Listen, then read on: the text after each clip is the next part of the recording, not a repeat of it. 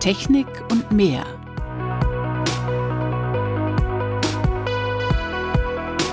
Faszination Meerestechnik.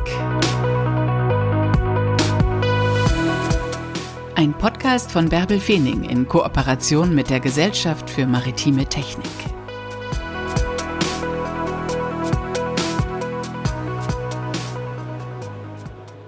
Moin und herzlich willkommen zu dieser Podcast-Folge, in der wir die SMM besuchen, die gerade in Hamburg stattgefunden hat.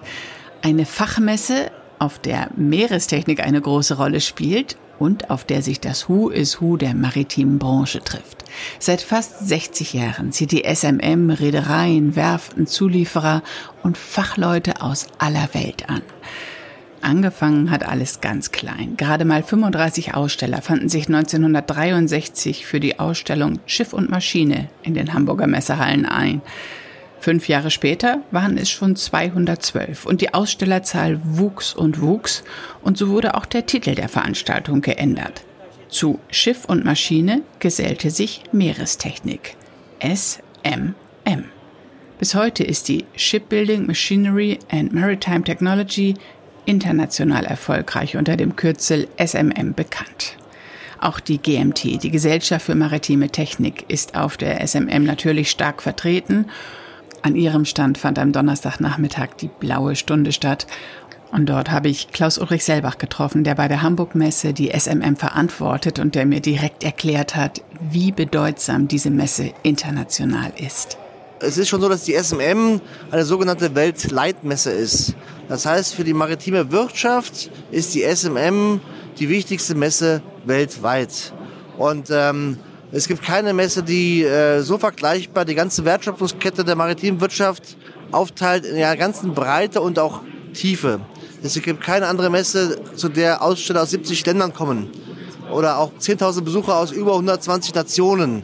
Das ist schon dieser Internationalisierungsgrad. Also wir sind keine deutsche Messe, sondern wir sind eine globale Messe in Deutschland. Und ähm, das macht das so besonders. Nun steht ja die Welt gerade vor besonderen Herausforderungen. Corona war ja eigentlich nur ein kleiner Teil verglichen zu dem, was uns gerade so beschäftigt. Nicht nur der Krieg, nicht nur die ganze Strom- und Gasproblematik, sondern eben auch der Klimawandel. Was sind die Themen hier auf der SMM? Wie schlägt sich das nieder? Also, ich muss sagen, die letzte SMM physisch hat ja 2018 stattgefunden. Und wir haben schon äh, im Jahr 2016 eine extra Halle äh, zusätzlich gebaut, die Halle A5, nur für Green Propulsion, alternative Antriebstechnologien. Da waren wir auch die, die erste Messe weltweit, die das angeboten hat. Und 2022 brauchen wir die, die nicht mehr, weil jetzt in allen Hallen, A-Hallen von 1 bis 3, wo Propulsion steht, Green Propulsion ist. Das ist kein Sonderthema mehr, sondern es ist das allgemeine Thema, mit dem sich alle Player beschäftigen und mittlerweile auch technologisch ausgereifte Angebote auf dem Markt haben. Und das große Thema hier in allen Konferenzen, äh, bei allen Ausstellerbesuchern ist, was können wir tun, um den Klimawandel äh, Einhalt zu gebieten und wie schaffen wir es als, als, als Schifffahrtsbranche auch, unsere Klimaziele einzuhalten äh, mit der Dekarbonisierung. Und was mich beeindruckt, ist einfach, die Technologie ist da. Es ist bei, bei jedem Aussteller hier Agendapunkt Nummer eins und es gibt wahnsinnig tolle äh, Innovationen und Ideen, die man auf der SMM hier dazu finden kann. Nun sind wir ja hier in einem Meerestechnik-Podcast und die Meerestechnik kommt ja sogar im Titel dieser Messe vor. SMM. Das zweite M ist die Meerestechnik. Welchen Stellenwert hat sie denn tatsächlich auf der Messe? Also wir nutzen ja gar nicht mehr diese Abkürzung. Das ist jetzt so, SMM ist jetzt quasi das Alleinstellungsmerkmal. Das ist, und dann heißt es SMM, the Leading International Maritime Trade Fair. Also wir erklären nur noch ungern diese drei Buchstaben, aber natürlich äh, weiß ich sehr wohl, dass das zweite M äh, die Meerestechnik besondere Bedeutung hat. Und das ist ein sehr vertreten auch mit der, der GMT, die sehr rührig ist, das Thema Meerestechnik weiter voranzutreiben. Und für uns ist ähm, das zweite M, die Meerestechnik, ganz wichtig. Und wir werden, sag mal, whatever it costs, an dem Offshore-Dialog festhalten und auch an dem Bereich Meerestechnik, der da ist. Für uns ist das einfach ein Zukunftsthema und das werden wir, das werden wir weiter pflegen und hegen, ganz bestimmt. Was ist der besondere Geist der diesjährigen SMM? Also das Interessante ist, ich habe jetzt von vielen gehört, von wegen, das sei die beste SMM aller Zeiten. Ähm, und ich glaube, es hat einfach viel damit zu tun, dass die Leute nach vier Jahren ausgehungert waren. Also die SMM war schon immer so das, sagen wir, das Lagerfeuer äh, der Branche, die sich dann nach den Sommerferien, nach zwei Jahren endlich wieder getroffen hat. Und äh, das hat sich diesmal noch verstärkt. Und die Freude ist groß, dass man sich wieder persönlich treffen kann. Die Freude ist groß, dass die Partner, die Wettbewerber alle da sind und dass, dass auch die Kunden alle da sind und noch mehr als man, als man vielleicht dachte. Und das macht diesen, diesen, diesen Charme, diese, diese Magie dieser ersten Post-Pandemic äh, SMM auch äh, aus. Weltleitmesse SMM. Auch für die Gesellschaft für maritime Technik ist diese Messe eine besondere Veranstaltung.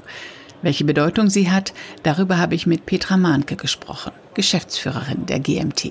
Also die GMT ist seit 2006 hier auf dem Stand und wir sind Kooperationspartner des Stands Deutsche Maritime Technik, also heißt jetzt auch German Maritime Technologies. Und wir versuchen hier zu bündeln einmal die Expertise der GMT und vertreten auch das, die Bandbreite der Mitglieder, indem wir erzählen, was, was die machen, welche Expertise dort vorhanden ist. Und auf der anderen Seite bieten wir auch anderen Mitgliedern die Möglichkeit, hier an dem Stand zu partizipieren und selbst auch auszustellen. Und damit äh, versuchen wir auch diese Meerestechnik hier auf der SMM einen Stellenwert einzuräumen. Als ich äh, 1992 zum ersten Mal auf der SMM war als studentische Hilfskraft, war ich noch für ein Unternehmen aus der Meerestechnik hier tätig. Und ich freue mich, dass die Meerestechnik immer noch die Bedeutung hat auf der SMM, äh, weil es ja als Querschnittstechnologie eigentlich überall drin ist. Und äh, mit diesem Stand wollen wir die Sichtbarkeit erhöhen, ebenso mit dem Offshore-Dialog, den wir als Partner mit der SMM gemeinsam organisieren, um eben den Themen Offshore-Technologie, Unterwassertechnik, ob es Polartechnik ist oder sonst was, eben hier auch äh, ein Gesicht zu geben und auch die Themen hier zu bespielen. Und ich glaube, das tut der SMM gut. Dieses Jahr haben wir es auch geschafft, das äh, Logo der UN-Ozean-Dekade für unseren Offshore-Dialog zu bekommen, weil gerade dieser ja die nächsten zehn Jahre auch das Handeln ähm, der Gesellschaft bestimmen wird im Bereich der nachhaltigen Entwicklung der Ozeane. Und deswegen freue ich mich eigentlich riesig. Und es ist ein Nachhausekommen auf die SMM. Man trifft viele Freunde. Man hat die Bandbreite der maritimen Wirtschaft hier die Internationalität und man geht durch die Gänge und bei jedem Messegang trifft man unheimlich viele Gesichter, die man kennt. Einfach schön. Und hier am Stand ist es nie leer? Nein. Ich habe gestern also wirklich den Tag erlebt, wo ich wirklich nicht einmal eine Pause hatte, wo ganz viele Interessierte kamen, die wissen wollten, was wir machen, äh, ob es möglich ist, bei uns Mitglied zu werden. Die stellen dann ihre Expertise vor, auch manchmal Sachen, wo man erst mal dreimal überlegen muss, wie passt das eigentlich so? Aber es findet sich immer irgendwas, wo man dann sagt, ja, genau da findest du vielleicht noch mal einen Partner oder auch in der Arbeitsgruppe die Möglichkeit, das zu präsentieren oder dich zu vernetzen. Und das ist so spannend gewesen. Und was zum ersten Mal wirklich auch wir gemacht haben, wir haben ja in den letzten Jahren die Kooperation mit Kanada ganz stark gepflegt und hatten ja auch eine Delegationsreise von kanadischen Unternehmen und Forschungseinrichtungen im Mai nach Deutschland. Und äh, da kam die Idee, dass sie ja eigentlich zu uns kommen könnten, hier in den, ins Umfeld, in die direkte Nachbarschaft. Und wir versorgen sie hier so mit und, und organisieren das für sie mit. Und äh, das ist das erste Mal, dass die hier mit bei sind. Und die sind total begeistert, auch über den Zulauf, den sie hier erhalten. Und es ist einfach fantastisch. Ja, die Kanadier waren natürlich auch auf der Blauen Stunde vertreten und ich habe mit Enrico Nake gesprochen, das ist der Handelsbeauftragte der kanadischen Botschaft. Und er hat mir erzählt, wie es kam, dass Sie auf dieser Messe vertreten sind.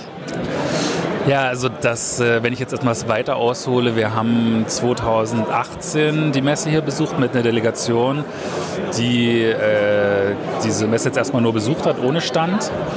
Und naja, also die Pandemie kam dann irgendwann und während dieser Pandemie haben wir eine ganz tolle und enge Kooperation äh, weiterentwickelt mit der GMT.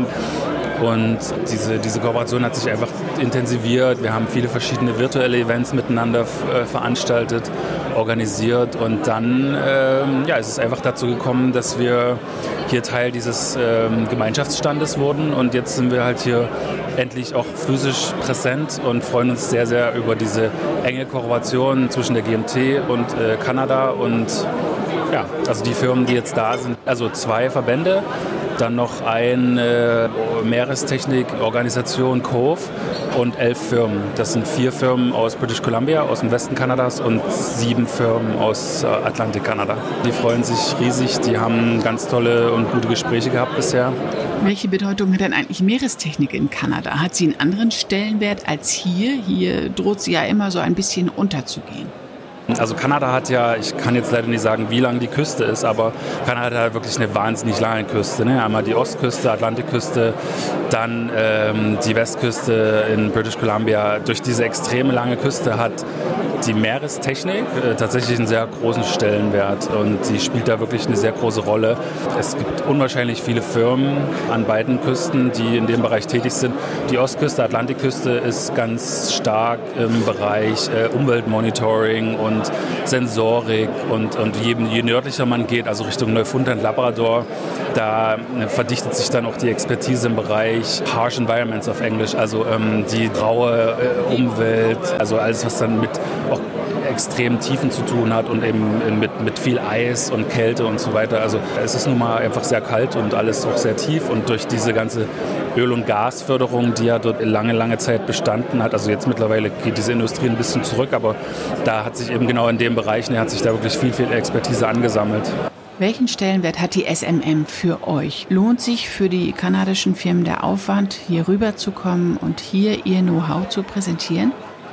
Unbedingt. Also ich habe selber gelernt in dem Job, den ich jetzt hier mache als Handelsbeauftragte äh, für die kanadische Botschaft, dass äh, gerade im Bereich Meerestechnik äh, Kooperationen ganz wichtig sind, weil ähm, naja, wir sind ja auch in der Ozeandekade und so weiter und es gilt halt schon einfach zu kooperieren, anstelle das äh, Rad äh, immer wieder öfter neu zu erfinden. Und es gibt da wirklich ganz viele Anknüpfungspunkte und ja, also auf jeden Fall, das lohnt sich. Also das ist extrem wichtig sogar, ja.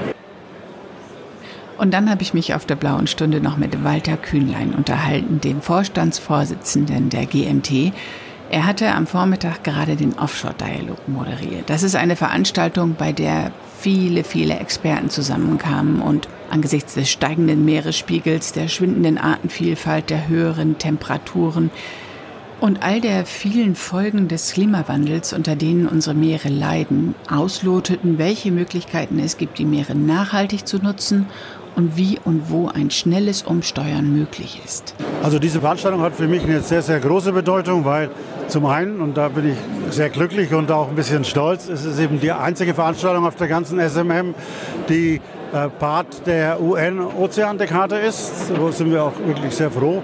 Und äh, auch eine der wenigen Veranstaltungen, die eben komplett offen über das Thema diskutiert, wo wir eben heute Morgen mehr oder weniger nichts ausgelassen haben, wo es eben auch tatsächlich keine Tabuthemen gibt. Und ich denke, wir müssen eben über all diese Dinge reden und wir müssen eben auch das alles im gesamten Kontext sehen. Also das wichtigste Ergebnis war eigentlich, dass ich gesehen habe, dass fast alle Leute genau jetzt mittlerweile dieses gleiche Verständnis haben, dass eben wie wichtig es ist, komplett äh, zusammenzuarbeiten und eben nicht mehr seine eigenen kleinen Solutions, zu, äh, Lösungen zu haben, sondern eben insgesamt.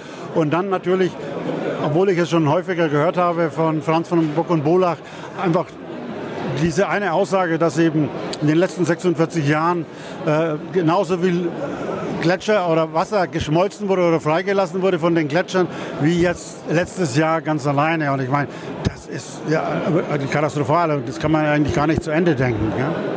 Es ist faszinierend, darüber zu reden, aber ich habe ja auch in meiner einen Folie gesagt, also heute war sozusagen der letzte Tag, wo wir darüber gesprochen haben. Ab morgen müssen wir eben dann handeln. Und ich glaube, das ist ganz, ganz wichtig. Und, und es haben sich hier einige schon zu weiteren Gesprächen verabredet und es wird eben entsprechend auch richtig weitergehen. Und ich hoffe, das war heute so ein, so ein Nukleus äh, von Leuten, die dann eben versuchen, zusammen an diesen Themen weiterzuarbeiten und eben tatsächlich ideologisch äh, unabhängige Lösungen zu finden, weil wir auch das uns nicht mehr leisten können, dass wir eben da ideologischer basierende Lösungen da vorschlagen und eigentlich gar nicht gucken, was ist das Wichtigste. Und das Wichtigste muss immer sein, was ist das Beste für die Erde und, und nicht jetzt für einen kleinen Bereich oder für einen kleinen Zweck, sondern wirklich, was ist das Beste für die Erde und dieses Verständnis. Und das fand ich heute, weil ich schon seit langer Zeit solche Diskussionen führe und ich fand das heute für mich unheimlich schön, dass ich plötzlich merke, oh, alle denken eigentlich in gleiche Richtung, obwohl sie jetzt nur ein kleines Thema bearbeiten, aber sie sind offen für Anregungen von draußen und sozusagen lösen vielleicht in Zukunft ihr kleines Thema unter dem Gesichtspunkt. Das Ganze muss gelöst werden. Und, und das hat mich total fasziniert, weil das gibt mir auch unheimlich Hoffnung, dass wir jetzt das verstanden haben und was zu verstehen, ist ja wirklich der, der wichtigste Schritt überhaupt. Also man kann sein Leben nicht ändern, wenn man es nicht richtig kapiert hat. Ich meine, ja, wir haben es jetzt alle kapiert. Ja? Und, und das fand ich sehr schön. Also das ist, ich gehe auch wirklich wesentlich optimistischer raus, als ich reingegangen bin. Aufbruchstimmung also auf der SMM. Bevor es noch lauter wurde im Hintergrund, habe ich mein Aufnahmegerät wieder eingepackt und noch so das ein oder andere spannende Gespräch geführt. Das war die heutige Podcast-Folge. In zwei Wochen geht's hier an dieser Stelle weiter. Tschüss!